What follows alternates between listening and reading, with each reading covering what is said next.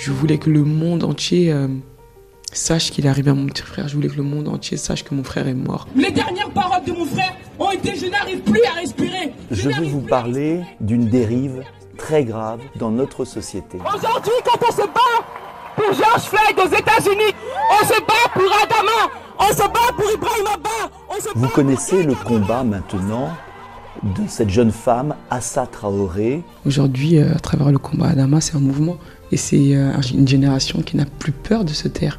Une génération qui va se lever. Bienvenue dans la cour des grands. Je suis Clémentine Pavlotsky et vous écoutez Assa Traoré. Si moi, aujourd'hui, à Traoré, je porte le combat de, de mon frère euh, avec autant d'assurance, parce que euh, on m'a raconté mon histoire, ma mère m'a raconté mon histoire, mon père nous a beaucoup parlé. Et c'est important. Chez nous, la famille Traoré, euh, dans le cercle de Yélimané à Caille, le nom de mon grand-père, le nom de ma famille est porteur d'une très grande histoire de la construction euh, de ce cercle-là, de ce village-là. Mon grand-père est mort en tant que chef du village. Mon nom de famille, Traoré, ça veut dire guerrier. Ça, ça fait partie de notre bagage. Et c'est vrai que c'est très fort quand on nous raconte en disant tu es porteur d'un nom, ton nom est porteur d'une histoire. Et on a participé à la construction de la France. Moi, j'ai mes grands-parents qui ont fait la guerre en France 39-45. Un de mes grands-pères est mort sur le sol français. Un de mes grands-pères est parti avec une jambe en moins au Mali. C'est important de grandir avec ce bagage-là. C'est important de grandir avec cette base-là. Et aujourd'hui, oui, le, le combat Adama est très représentatif de ma famille. hein. Dans notre famille, il y a toutes les couleurs, de tous les continents. Ma mère nous disait euh, ne parlez pas le français parce que vous allez apprendre le français à l'école quoi qu'il arrive. Donc quand vous rentrez dans la maison, je veux que vous me parlez la langue. Je suis fière de, mais vraiment contente de ce que ma mère en tout cas nous, nous a nous a donné. Et, euh, euh, par contre, avec mon père, on parlait que le français. Votre père, euh, qui était le pilier de cette famille, est décédé lorsque vous aviez euh, 14 ans. Qu'est-ce qu'il vous a raconté de son choix de venir s'installer en France? Beaucoup de choses. Mon père, il quitte le Mali à l'âge de 17 ans. Il part en cachette. Son père ne voulait pas qu'il vienne. Il va prendre son sac à dos, il va partir pendant la nuit. Et c'est une fois qu'il sera très loin qu'il va appeler son père. Il va dire euh, Je vais vers l'Europe.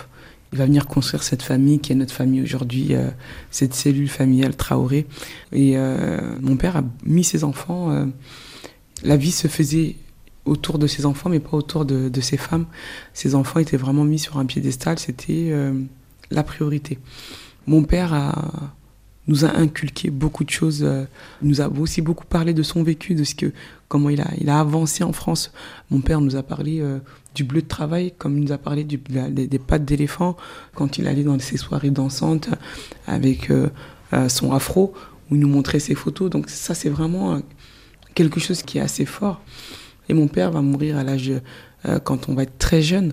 Moi, j'ai eu la chance de, connaître mon père euh, euh, pas très longtemps, mais je l'ai connu euh, jusqu'à 14 ans.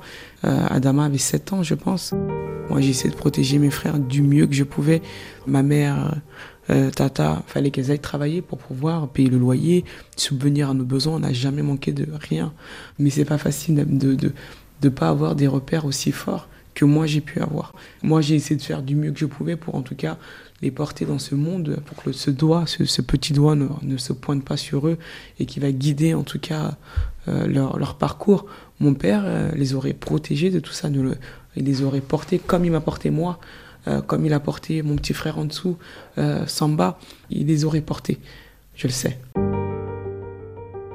Je me dis toujours, si mon père avait été vivant, Adama ne serait sûrement pas mort. Il s'appelle Adama. Il est mort dans les locaux d'une gendarmerie à Persan, en région parisienne. Pour le moment, rappelons-le, la justice a mis hors de cause les gendarmes qui avaient interpellé ce jeune homme de 24 ans. Le médecin du 2016. SAMU reconnaît qu'il y a eu, là encore, une série de dysfonctionnements au cours de leur intervention. Sa famille a organisé une marche en sa mémoire dans l'après-midi à Beaumont-sur-Oise.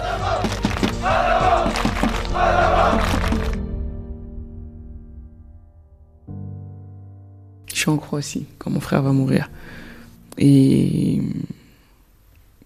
vers les coups de 23h, mon téléphone sonne et j'entends ma petite sœur pleurer. J'étais avec ma collègue Sonia et là, euh, tout de suite, je me dis, il est arrivé quelque chose. Si ma sœur m'appelle en pleurant, c'est qu'il y a eu un problème, mais j'ai pas le courage d'entendre et d'écouter ce qu'elle va me dire. Je transmets le téléphone tout de suite à Sonia. Et. Et là, elle me dit mon, Ton frère, il est mort. Et pour moi, c'était pas possible. C'était. C'était un cauchemar. Je me disais, faut que je me réveille, il faut que je me réveille, c'est pas possible. Et j'ai pris l'avion le lendemain matin, le premier avion. Je, je suis arrivé à Paris. Je suis resté très longtemps dans la voiture. Et je me dis, si j'y vais et que je vois des gens dehors, c'est que mon frère est vraiment mort. Et là, ça veut dire que c'est ma vie va changer. Vous avez très vite été euh, propulsé en quelque sorte comme porte-parole de la famille Traoré. Pourquoi est-ce que c'est vous qui avez euh, été choisi ou choisi de, mener ce combat au sein du clan Traoré? Vous savez, euh, chez nous, on est très très très proches. Vraiment, pour moi, mes frères, c'est une prolongation de moi. Mes frères, c'est mes petits frères, c'est mes enfants, mais c'est mes frères. Et j'étais la plus grande à la maison. Mes, grands frères étaient déjà majeurs, avaient déjà pris leur indépendance. Donc on a grandi, moi et mes petits frères, on a grandi ensemble. Et euh, j'étais vraiment dans leur quotidien, dans leur quotidien de tout le temps. Euh, que ce soit à l'école, que ce soit quand ils avaient des problèmes avec euh, la justice. Bah, je laissais ce que j'avais à faire et j'allais tout de suite auprès d'eux. Donc c'est vraiment quelque chose qui s'est fait très naturellement. Et au vu aussi de, de, de, notre, de, de la relation que j'avais avec eux, j'avais ce rôle très, très protecteur de mes petits frères. Donc la question s'est même pas posée au sein de notre famille. Ça fait aussi partie de, de, mon caractère. Hein. Euh, on est tous contre l'injustice, mais moi c'est quelque chose que je, que je ne pouvais pas supporter. Ce combat, on lui doit Adama. Si on a vraiment envie de rendre honneur à la République française, eh ben, il faut rendre honneur à la justice, il faut rendre honneur aux valeurs de cette mère patrie. On est dans un acte politique d'une espèce de minorité tyrannique qui veut faire pression, là encore, sur la justice. On vient juste exprimer notre révolte. La révolte est un droit. La police républicaine est une institution euh, fondamentale de notre société, mais il y a des victimes et on doit absolument être du côté des victimes. Le combat de mon frère, on l'emmènera jusqu'au bout, quoi qu'il arrive. Aujourd'hui, c'est même pas un sacrifice, hein. c'est vraiment dans le quotidien de ma vie. Je suis devenue une soldate malgré moi. Est-ce que ce combat, c'est pas aussi une manière pour vous de rendre la douleur plus supportable? Ce combat, c'est de dire euh, le nom d'Adama Traoré, il a changé quelque chose. On a tué mon frère, mais le nom de mon frère sera porteur euh, euh, d'un combat qui va changer beaucoup de choses pour tous les Adama Traoré. Je veux que tous les jeunes s'en sortent. Je veux que tous les jeunes euh, soient les, meilleurs et qu'on puisse les accompagner, que je puisse les accompagner à être euh, les hommes qui, qui méritent et qui devraient être. Vous savez qu'en France, quand euh, la police ou les gendarmes tuent un, homme dans notre quartier populaire, les rôles s'inversent tout de suite. Eux deviennent les victimes et, et, nos frères deviennent des coupables. Cette vie, elle est. C'est pas une vie facile.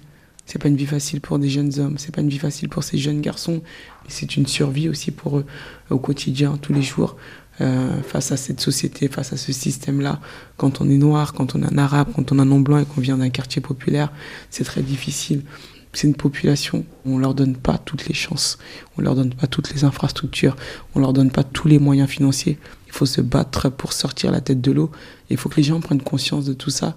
Euh, c'est pas aussi facile que ça. Quand on vous écoute, on a presque un sentiment de fatalité. C'est pas une fatalité, mais la société a construit euh, quelque chose autour de ces hommes. Ils sont même pas considérés comme pouvant faire partie de cet espace public. Ils nuisent à cette société.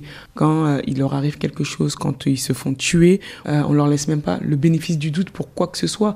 Ils sont rangés dans une case. Dans l'espace public, on les voit pas.